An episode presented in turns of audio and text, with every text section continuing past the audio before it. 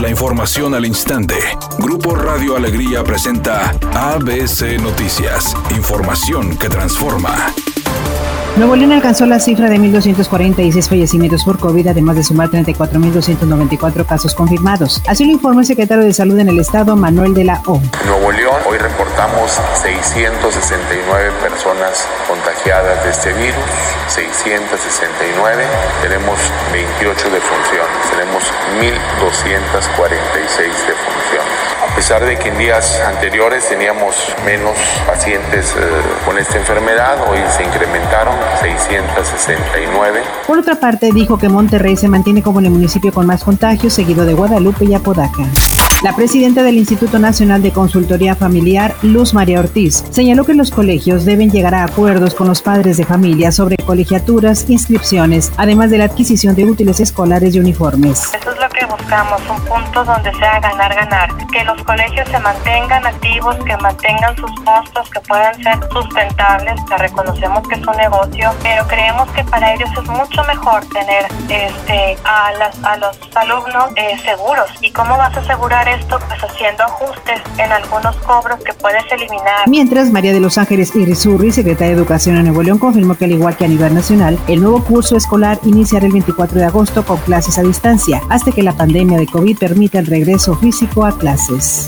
El presidente López Obrador reconoció que el apoyo de los empresarios a su gobierno ha sido factor determinante para que la autoridad pueda atender las demandas de la gente. Dijo que así como los dueños de las televisoras apoyarán el regreso a clases, los hospitales privados están dando importante apoyo al sector salud en la atención de enfermos de coronavirus. Si no se atendiera en esos hospitales privados a enfermos del ISTE, del seguro, no hubiésemos podido reconvertir hospitales para atender de manera especial y única a enfermos de COVID.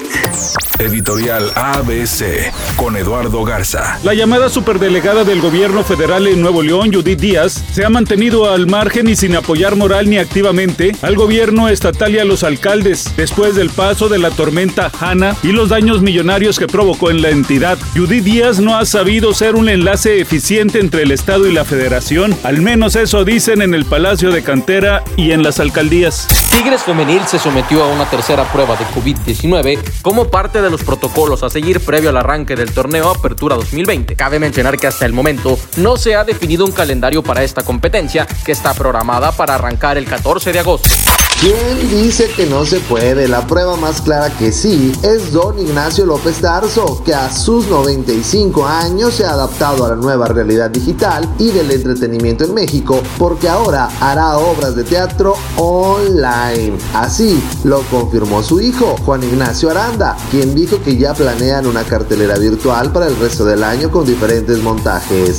Tráfico pesado en la avenida Paseo de los Leones a la altura de la colonia Cumbres Elite, esto debido a trabajos en la zona, tenga paciencia. Vialidad complicada en la avenida Gonzalitos desde la avenida Morones Prieto hasta la avenida Ruiz Cortines, tome su distancia. Un tráiler atorado sobre la avenida Lincoln y Rangel Frías está provocando largas filas en la zona. Recuerde siempre utilizar el cinturón de seguridad y respetar los señalamientos viales.